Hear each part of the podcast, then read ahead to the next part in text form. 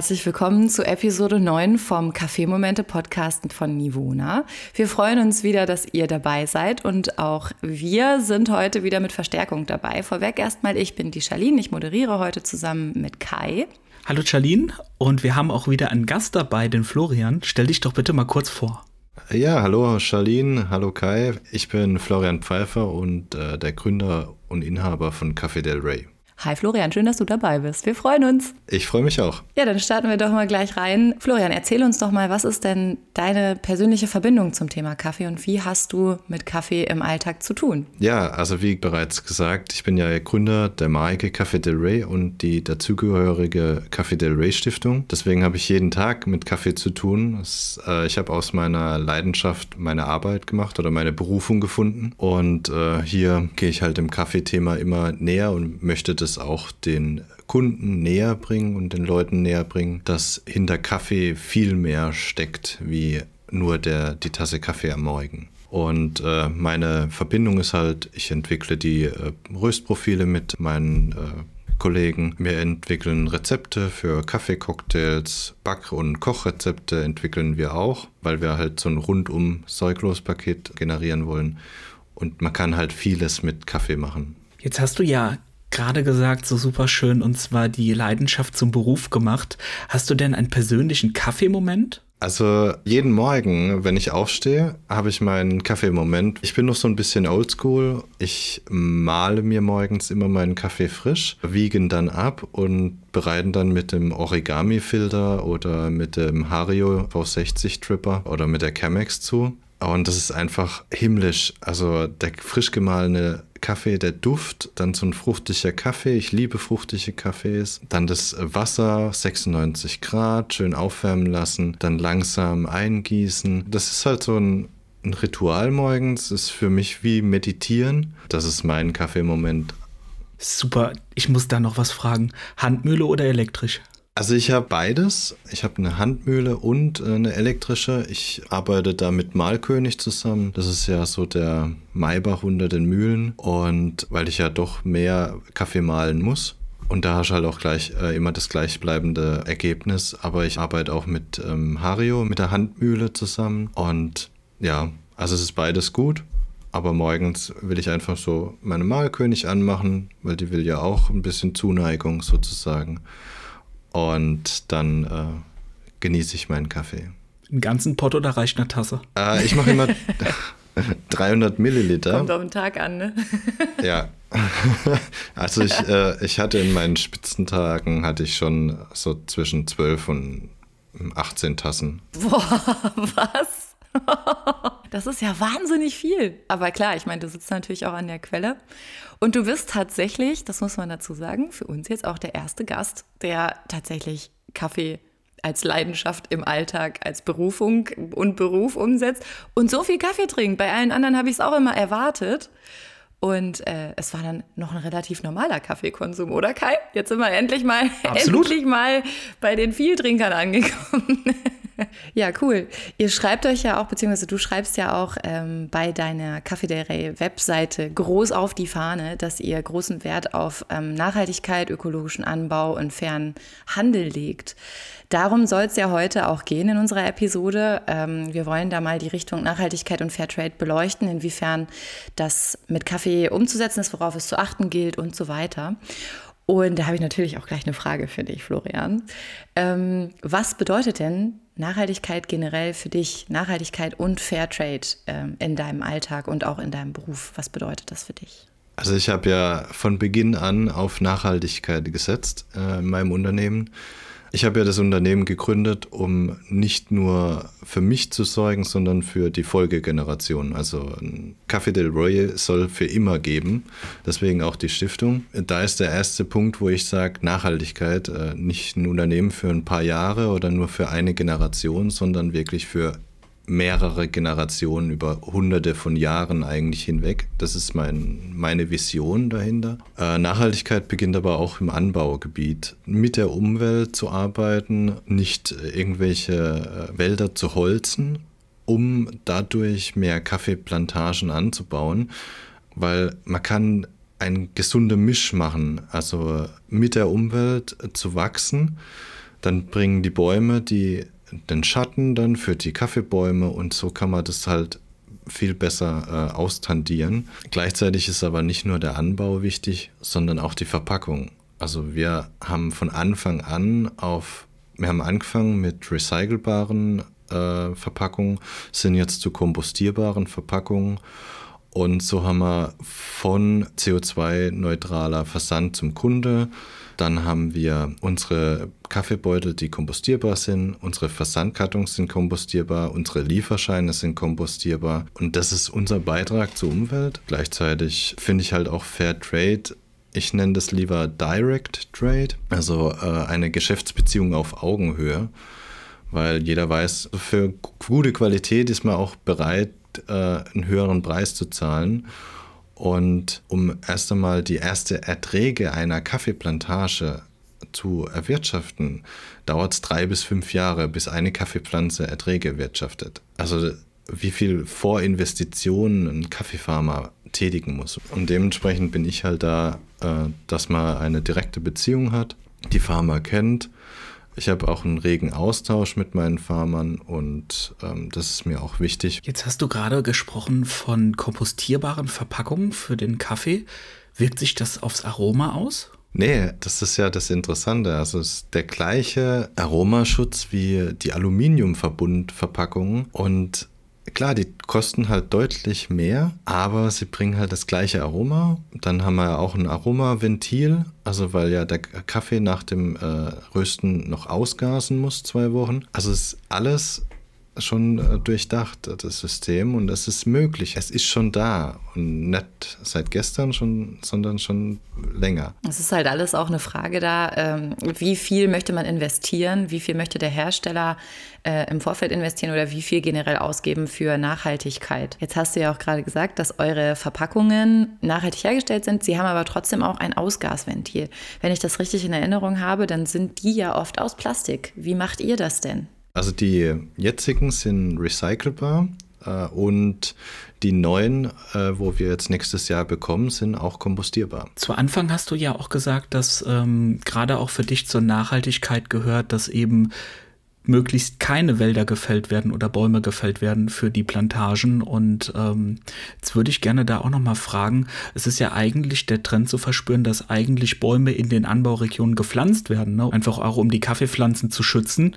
Das hängt ja auch ganz stark mit der Klimaerwärmung zusammen, oder wo kommt das her? Ja, das ist so äh, der, ein Trend, was viele verfolgen.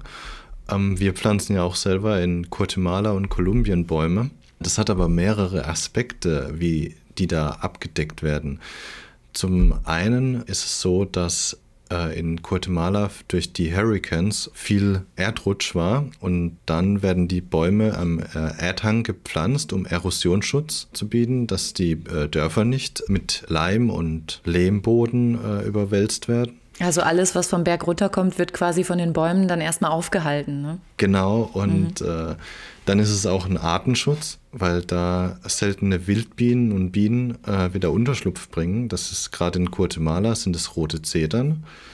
Dann ist es der dritte Aspekt, was auch wichtig ist, natürlich CO2-Bindung. Eine rote Zeder tut 12,6 Kilogramm CO2 pro Jahr binden. Das ist halt auch äh, noch ein guter Nebeneffekt. Und der vierte Aspekt, warum wir das auch unterstützen, das ist ein Schulprojekt in äh, Guatemala. In Guatemala ist es nämlich so, dass äh, die Schulklassen einmal in der Woche raus in die Umwelt gehen und lernen, wie sie mit der Umwelt leben können, von der Umwelt profitieren können, ohne sie zu zerstören. Und das finde ich halt sehr lobenswert. Und da werden halt auch von den Schulklassen dann die Bäume gepflanzt. Und so hat man halt vier Aspekte, die man unterstützen kann. Und wie du schon auch gesagt hast, Kai, es werden auch Bäume gepflanzt, um Schatten zu spenden für die Kaffeeplantagen.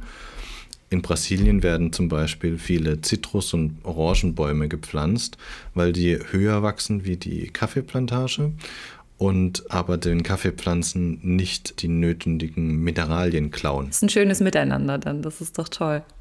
Ja, was wir auch schon raushören konnten, war ja, dass du ähm, beim Café del Rey auch einen, einen großen Wert auf den Kreislauf der Nachhaltigkeit legst. Aber da jetzt mal der Bogen zum Kaffee selber geschlagen. Was ist denn in deinen Augen oder nach deiner Definition genau nachhaltiger und fairer Kaffee? Also nachhaltiger und fairer Kaffee ist für mich ein ökologisch nachhaltig angebauter Kaffee, der in einer nachhaltigen Verpackung kommt, wo nicht nur der Bauer, sondern auch der Picker, also die, wo auf dem Plantage stehen und äh, den Kaffee ernten, dass die fair bezahlt werden. Dann haben wir einen fairen und nachhaltigen Kaffee meines Erachtens. Was sagen denn dazu die Fairtrade-Siegel aus im Allgemeinen? Also meiner Meinung nach ist Fairtrade eine Augenwischerei muss ich leider Gottes so sagen. Deswegen bin ich halt dazu übergegangen, Direct Trade, weil ich dann genau weiß, wo es ankommt und wer davon profitiert und dass das auch alles passt. Das heißt, ähm, wenn ich jetzt als Verbraucher fairen Kaffee kaufen möchte, würdest du schon fast dazu raten, gar nicht auf die Fairtrade-Siegel zu achten, sondern auf andere Gesichtspunkte? Also woran erkenne ich denn als Verbraucher den, den nachhaltigen Kaffee, wenn ich ihn kaufen möchte? Oder den fairen auch? Es gibt viel, äh, mehrere Gesichtspunkte hier. Zum ersten würde ich nicht in den Supermarkt oder in den Lebensmittelhandel gehen, eher in ein Fachgeschäft. Da kriegt man auch die äh, nötige Beratung dazu. Dann fairer und nachhaltiger Kaffee liegt auch in einem Preissegment ab 25 Euro pro Kilo. Äh, ein Indikator ist auch natürlich die Verpackung. Viele sind jetzt zu Kraftpapier umgestiegen, was aber auch eine teilweise noch ein bisschen Trickserei ist, meines Erachtens, weil äh, es gibt außen Kraftpapier und innen Aluminiumverbund. Mhm. Das kann ich nicht trennen, das ist nicht recycelbar. Also das ist grundsätzlich, wenn man es so nimmt, äh, nach der Definition der Verpackungsregeln ist es Sondermüll. Also da kann man schon drauf achten. Das ist zum Beispiel ein Punkt, Fairtrade-Siegel würde ich jetzt nicht wirklich beachten.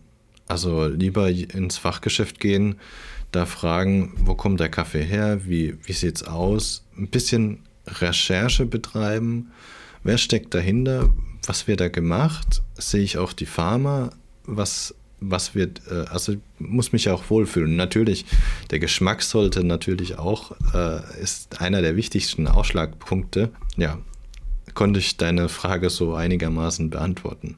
Auf jeden Fall. Ich habe mich erwischt gefühlt. Ich sollte mal in den Fachhandel gehen und weniger auf die Fairtrade-Siegel achten. Hast du aktuell einen Kaffee, den du uns empfehlen würdest, wo du sagst, das ist momentan was, was mir persönlich am besten schmeckt? Ja, natürlich. Also ich habe ja gesagt, dass ich mir morgens meinen Filterkaffee mache, richtig oldschool. Und da nehme ich gerade meinen Ruanda-Kaffee, die Nummer 42, bombastisch. Äh, Grapefruit, Hagebutte, äh, Geschmack äh, und leichte Zitrusnote im Filter, also einfach unbeschreiblich. Ist jetzt nicht jedermanns Sache, weil so Grapefruit ist doch so ein bisschen äh, bitter. Also es ist aber eine angenehme, bittere Note. Und die Zitrusnote ist auch sehr angenehm. Also das ist mein persönliches Highlight gerade.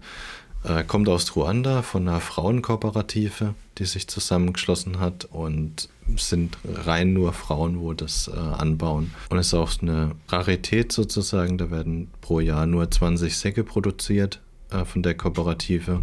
Und deswegen macht das äh, den Kaffee halt nochmal so, äh, so spannend und, und wirklich dann genießt man auch. Wie schätzt du denn die Entwicklung im Kaffeemarkt ein in den nächsten äh, Jahren jetzt? Also sagen wir mal Rohkaffeehandel in dieser ganzen Geschichte? Also der Trend geht immer mehr in den Qualitätssektor, was ich gut finde. Also nicht mehr Masse statt Klasse, sondern wirklich äh, Qualität vor Quantität.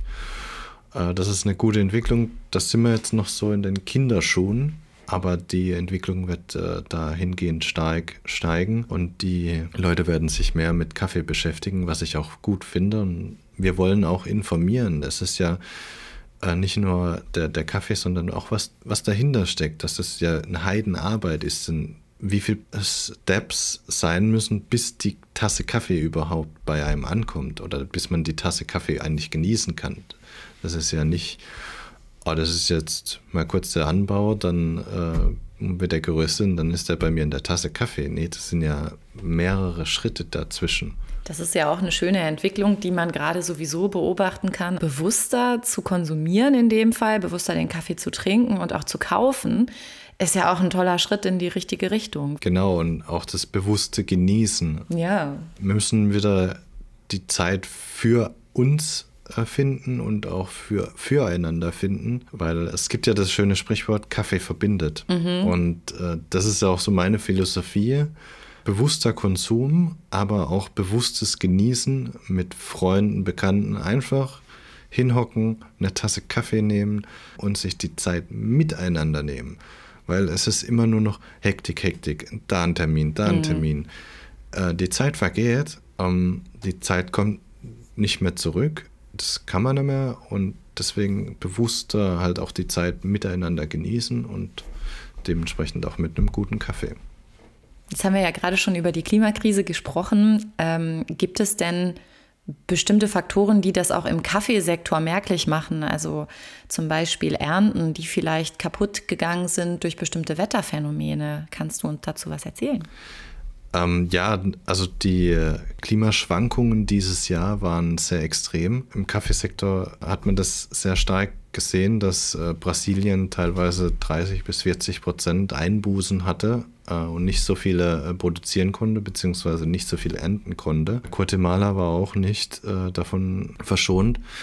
Also das äh, ist so ein, äh, schon so ein Phänomen gewesen, was äh, jetzt dieses Jahr extrem war und was sich aber auch nächstes Jahr dementsprechend auch widerspiegeln wird, dass da auch nicht die gleichen Mengen produziert werden können. Also wahrscheinlich meiner Meinung nach so. Was kann man denn als außenstehende Person machen, um eben äh, da auch versuchen zu unterstützen und zu helfen, wenn man beispielsweise sehr Kaffee interessiert ist? Was kann man denn da konkret tun als Person? Ja, also wir haben ja dieses Jahr die Café del Rey Stiftung gegründet, beziehungsweise ich habe die gegründet, weil ich halt einfach auch äh, möchte, dass die Leute hinter die Marke blicken können und wissen, ah, okay, da ist eine gemeinnützige Organisation dahinter. Wir haben Gleich zum Start haben wir ein Baumpflanzprojekt in Guatemala, was ich ja vorhin angesprochen habe, gestartet mit dem Detlef Kortz. Der ist da aktiv. Dann haben wir in Kolumbien angefangen mit dem Maurizio und der ist äh, eine Kaffeeplantage vorzufinanzieren und äh, ökologisch nachhaltig aufzuforsten bzw. aufzubauen. Und es wird auch nächstes Jahr äh, weiter fortgeführt, beziehungsweise sind es zwei Projekte, die wir aktuell haben. Und es wird immer mehr, äh, weil wir da halt auch die Zukunft sehen und das halt auch unterstützen wollen und sehen, dass unsere Kunden das auch nachvollziehen können, was hinter Café del Rey steckt. Also nehmen wir an, unsere Hörer hören das jetzt und denken sich, klasse, finde ich super, ist eine tolle Sache, die ich unterstützen möchte. Wie genau kann ich denn euch unterstützen im besten Fall? Über unsere Stiftung direkt, über die Café del Rey Stiftung. Da haben wir ähm, extra eine Unterseite auf unserer Webseite integriert. Da kann man auch Bäume pflanzen. Wir haben das auch so gemacht, dass man dann äh, zum Beispiel das auch als Geschenk machen kann. Man kriegt dann ein Baumzertifikat. Auf dem Baumzertifikat stehen auch die Koordinaten, dass wenn ich mal Lust und Laune habe oder mir langweilig ist, dann kann ich mal kurz nach Guatemala fliegen und mir den Baum angucken. Das haben wir dann und in äh, Kolumbien ist es ja auch äh, ähnlich. Mit, äh, da kommt aber die Kaffeepflanze, also man äh, wird dann sozusagen äh, Pate eines Kaffeebaums und der wird dann begleitet. Schön. Ja, das sind doch schöne Ideen, um äh, was zu bewegen. Weg vom unpersönlichen Greifen des Kaffees im Supermarkt, ne? Bis hin zum wirklichen Identifizieren. Das ist ja genau das, was vielleicht auch hier oder da fehlt, gell? Ja, also das ist auch mein Ding. Man soll mit der Maike sich wieder identifizieren können, sagen können, ey, guck mal, ich habe jetzt eine Tasse Kaffee von Café del Rey getrunken. Ich weiß aber gleichzeitig, wird in Guatemala was geholfen, in Kolumbien wird was geholfen dann ist ja auch meine äh, Leidenschaft, auch Menschen mit Beeinträchtigung zu unterstützen. Wir arbeiten ja mit der Lebenshilfe zusammen oder mit mehreren Lebenshilfen, die unsere Kartons äh, bedrucken, unsere Verpackungen bekleben, weil ich auch einfach der Meinung bin, hier müssen wir auch noch vorangehen. Und darum sage ich, hockt euch hin, trinkt eine Tasse Kaffee, nehmt eure Freunde und quatscht einfach mal eine Stunde Nehmt euch die Zeit. Da würde mich jetzt abschließend natürlich noch besonders interessieren, mit welcher Persönlichkeit du denn dich gern mal hinhocken würdest und dir die Zeit nehmen würdest, um eine Tasse Kaffee zu trinken. Also ich würde da eine Kaffeeklatschrunde machen von Albert Einstein, Stephen Hawking, Nikola Tesla und Gandhi. Stark, ja, das klingt sehr spannend. also das sind für mich herausragende Persönlichkeiten, die auch zu meinen Visionen passen und ich wäre zwar die kleine, das kleine Licht am, am Ende des Tunnels bei denen, aber das ist so eine interessante Runde. Ja, Du wärst einfach der Moderator, der die Fragen stellt und dann schaust du mal, wie der Austausch entsteht. Ja, ja klasse. Da wäre ich ja mal gespannt, was, äh, was Gandhi wohl zu, zu Albert Einstein sagen würde oder aber auch andersrum. Also ich habe ja noch ein paar Ideen und ein paar Visionen und da könnten wir alle drei oder alle vier könnten mir dabei helfen, das umzusetzen. Um eine nachhaltigere und ökologischere und ähm, bessere Zukunft zu gestalten. Ja, super, dass du uns heute so schön Rede und Antwort gestanden hast und mal ein bisschen Licht ins Dunkle äh, der Klimaneutralität und des Klimaschutzes gebracht hast und auch äh, uns ja, mehr Einblicke geben konntest, wie wir denn den fairen und den ökologischen Kaffee, den nachhaltigen Kaffee erkennen. Das war sehr, sehr interessant. Vielen, vielen Dank dafür, Florian. Ja, ich habe zu danken, dass ich hier dabei sein durfte mit schönen Gesprächspartner Charlene und Kai. War eine sehr nette Unterhaltung und keep it simple and drink coffee. Not a bad coffee. Ich denke, mit den Worten verabschieden wir uns. Und ich habe mich auch nochmal ganz herzlich zu bedanken. Vielen, vielen Dank und äh, auf jeden Fall alles Gute in 2022 für deine Projekte und auch die Stiftung.